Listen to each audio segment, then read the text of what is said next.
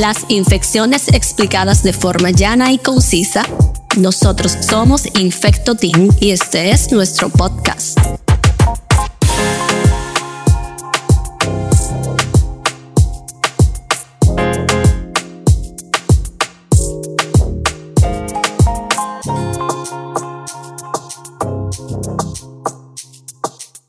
Para nosotros ahora es un momento muy especial. Infectotin ahora pasa a una nueva etapa. Gracias a nuestros seguidores, nosotros hemos venido planificando este momento. Y de ahora en adelante, la forma de nosotros alcanzarlos viene con otro formato. Saludo mi gente, yo soy la doctora Yori Roque, él es el doctor David de Luna y esto es nuestro primer episodio de Infecto Team Podcast, un espacio creado para seguir dando la respuesta a ustedes con palabras llanas, con temas, esos temas que a ustedes les encantan y que cada día son un dolor de cabeza, pero que nosotros le vamos a resolver.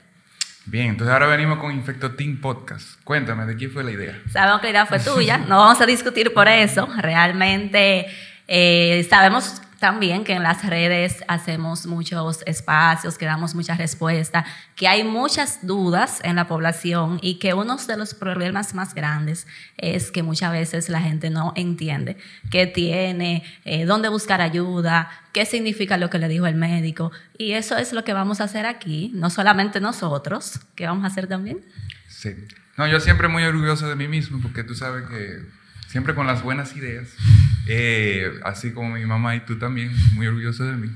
Pero eh, sí, sí, la intención ahora es poder tener un acercamiento, poder tener ese espacio de discusión con, el público y con invitados y poder hablar de diferentes temas.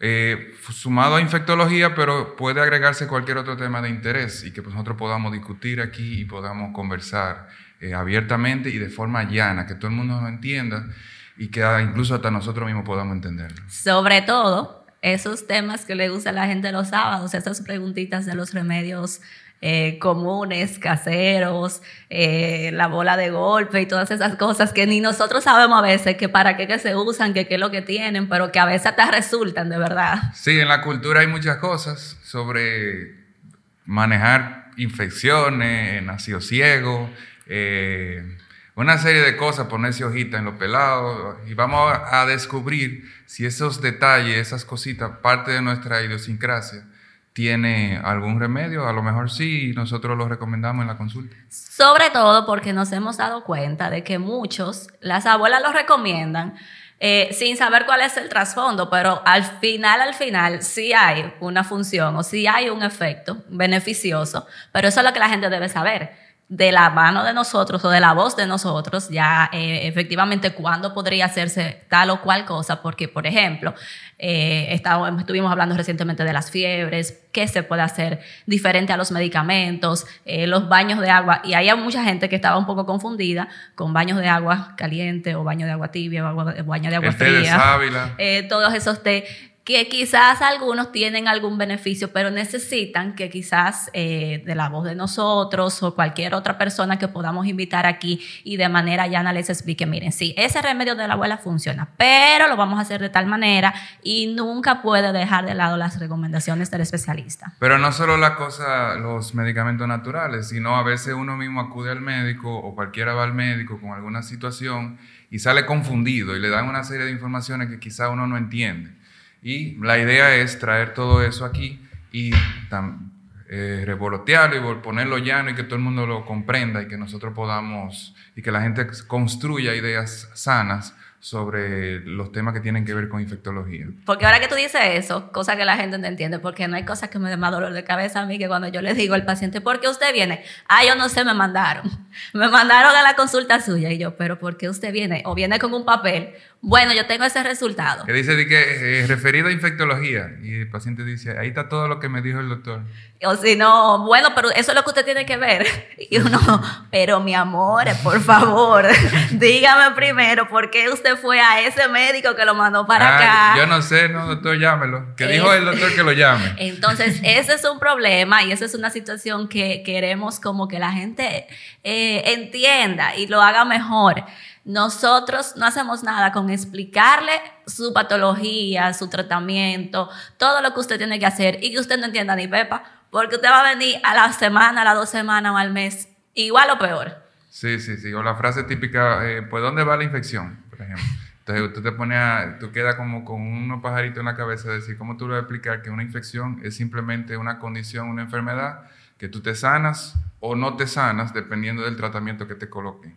Y que para nosotros, no solamente infectólogos, todo el que es clínico, y, y sabemos que clínico es todo el que no opera. El que opera también necesita, pero más a nosotros los clínicos. Y miren, a nosotros los infectólogos nos relajan basa, ustedes no se pueden imaginar, porque dicen que uno tiene que hacer una historia clínica como ustedes no se imaginan. Y es así. Nosotros a veces, es cierto que a veces un paciente llega y uno lo ve y ya uno sabe lo que va a hacer con el paciente, no quitándole que uno tenga que ponerle la mano. Pero muchas veces tú le puedes poner la mano, voltearlo de arriba para abajo, ponerlo al revés, voltearlo como uno lo organiza, como decimos comúnmente, y no tienes un diagnóstico. Y cuando tú hablas media hora con el paciente, tú tienes el diagnóstico. Tan importante es esa conversación. Mira, desde que usted nació, o a veces los viejitos se quedan de que, ¿cómo así? Sí, porque, porque sí, sucede mucho que van a la consulta, vamos con una idea de que posiblemente el médico va a adivinar de alguna manera lo que usted tiene, pero hay una conversación que es larga entre médico y paciente para tú poder llegar a una finalidad X. Puede ser incluso muchas veces los pacientes que no llevan tratamiento, lo que tienen con lo que uno tiene que llevar un discurso más amplio, porque tú tienes que explicarle que por lo que él va a la consulta o por lo que le dijeron que tenía que ir a la consulta, no lleva ningún tratamiento, que incluso el tratamiento le puede traer eh, más, eh, más que cualquier beneficio que pudiera dar agregarle. Yo te voy a poner dos ejemplos. Dos ejemplos que a veces yo digo, cuidado si el paciente se va como desencantado y no vuelve más. El primero son las pacientes embarazadas que llegan a la consulta con, la prueba de toxoplasmosis. Señores, esa paciente nosotros no tenemos ni que ponerle la mano, a menos que no sea una toxoplasmosis aguda, que es la menos, yo creo que yo nunca vi, quizá he visto dos o tres en 10 años. Eh, pero esos pacientes, eso es hablar, hablar, hablar y hablar. Y me imagino que el otro caso que tú vas a comentar son las personas que tienen cultivo de orina positivo, pero ah, que, no ningún, que, no tienen ningún, síntoma. Esa es otra, personas que tienen una bacteria. Yo se lo he dicho a ustedes por, por las redes, lo que pasa es que a veces es como que se les olvida. Bacteriuria, síntomas, eso es chino, pero eso es que hay una bacteria en la orina y no está produciendo síntomas. Hay un factor de riesgo, entonces si no hay síntomas, no hay que tratar. Y eso lleva una conversación de quizá media hora, 40 minutos, explicando una serie de cosas, enseñándole a usted cómo, cómo detectar que hay un cambio en la orina para saber cuándo hay que manejar. Ese, esa es otra, pero yo iba a decir también eh, lo más frecuente ahora, las vaginitis. Las ah, mujeres que vienen a la consulta. Es decir, yo no creo que sea lo más frecuente, lo que creo que ahora le estamos poniendo más atención. No, no, Porque pero... me imagino que las vaginitis están de, de tiempos memoriales, pero, pero ahora Ahora como estamos más abiertos a conversar, a hablarlo con las amigas, a verlo en las redes, a discutirlo con el ginecólogo y que el ginecólogo también te refiera a otro médico, creo que la vaginitis ahora se pusieron de moda. Pero lo que quería decir era, eh, tú tienes razón, pero lo que quiero decir es que nosotros en esas pacientes no tenemos que hacer un examen físico muy exhaustivo. Sí, lo que tenemos que hablar mucho con esa paciente, porque hay que hacer una serie de cosas desde eh, sus prácticas diarias, de cómo se baña. Ustedes saben que yo le digo cómo que tiene que bañarse, que cuáles son las cosas que tiene que usar en su periodo, que cuáles son sus prácticas sexuales. Una serie de cosas, de preguntas y una conversación que le digo, mira, está bien, aquí entre tú y yo dime tal cosa, para llegar a un tratamiento. Sí, muchas veces yo creo que ya van con la mente de que van, de que uno la va a revisar completa y van, yo creo que van así, para, porque van para la camilla, pero todo lo contrario, uno lo que hace es realmente eh, interrogar todos los detalles, todos los periquitos, todas las cositas que uno pueda encontrar para ver si puede ayudar y, ponerle el tratamiento que llevan. Pero dime tú, si tú no has tenido pacientes que cuando tú le dices, mire mi amor, mire doña, sé que tú no dices mire mi amor porque te ahorco, pero si tú le dices, eh, mire doña, eh, o mire doncito, que yo sé si doncito si tú le dices, eh, yo no lo puedo esterilizar, usted esa bacteria se va a quedar con usted, dime si no hacen esto. Dios mío, pero a mí me dijeron, o yo leí eh, que me iba a morir, que eso se me puede ir para la sangre, y yo así, con la, como el meme de la señora que está sumando y retando. ah, bueno, ahora que tú dices de yo me morí, eh, hay mucha gente que asocia, que son cosas que vamos a discutir también en el tiempo, que asocia tener una infección con que le pueda salir un cáncer. Entonces mucha gente va con miedo porque le salió un cultivo en que se iba a dónde, y entonces piensan que eso le va a traer un cáncer o una malignidad más adelante, y, muy, y eso está muy lejos de la realidad. La, el, muy difícil, exceptuando ciertas infecciones, que muchas veces son infecciones parasitarias que no existen en este país, eh, se desarrolla un cáncer después. Bueno, también hay infecciones virales, Por, ejemplo, por ejemplo, el caso de la hepatitis, que pudiera asociarse a, Ah, bueno, sí, ahora que tú lo traes. el papiloma sí es el más frecuente, ¿verdad? De todos. Quizá el tema del papiloma es el que hace pensar a mucha gente que si tiene una bacteria en la orina lo puede llevar a un cáncer, que si tiene una bacteria en la boca lo puede llevar a un cáncer.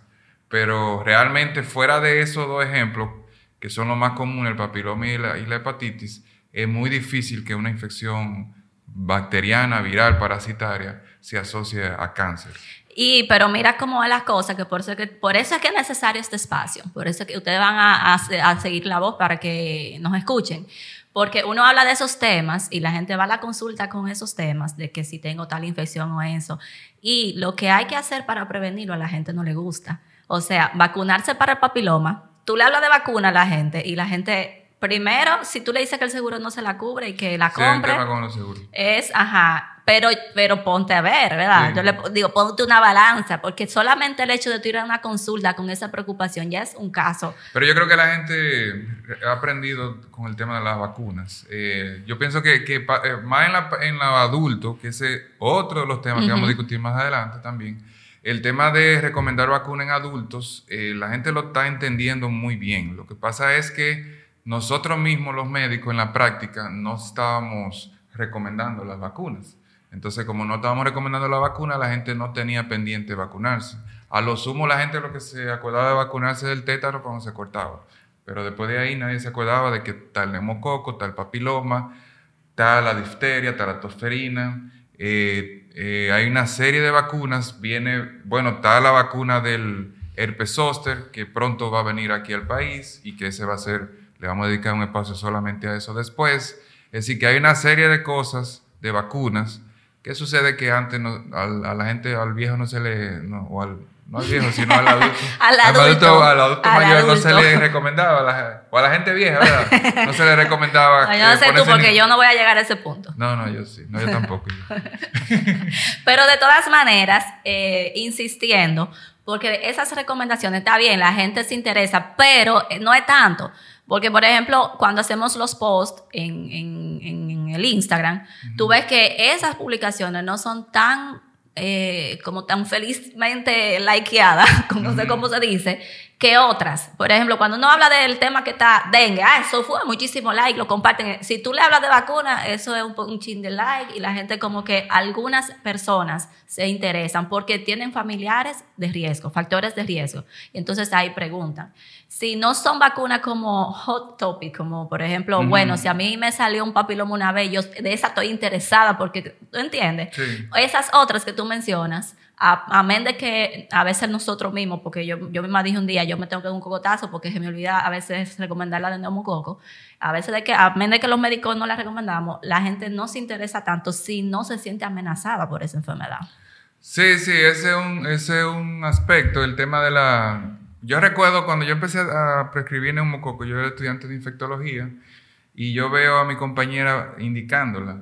Y yo digo, pero es verdad, pero hay que indicarse a los pacientes. Entonces, la suerte que yo era residente de infectología en ese momento.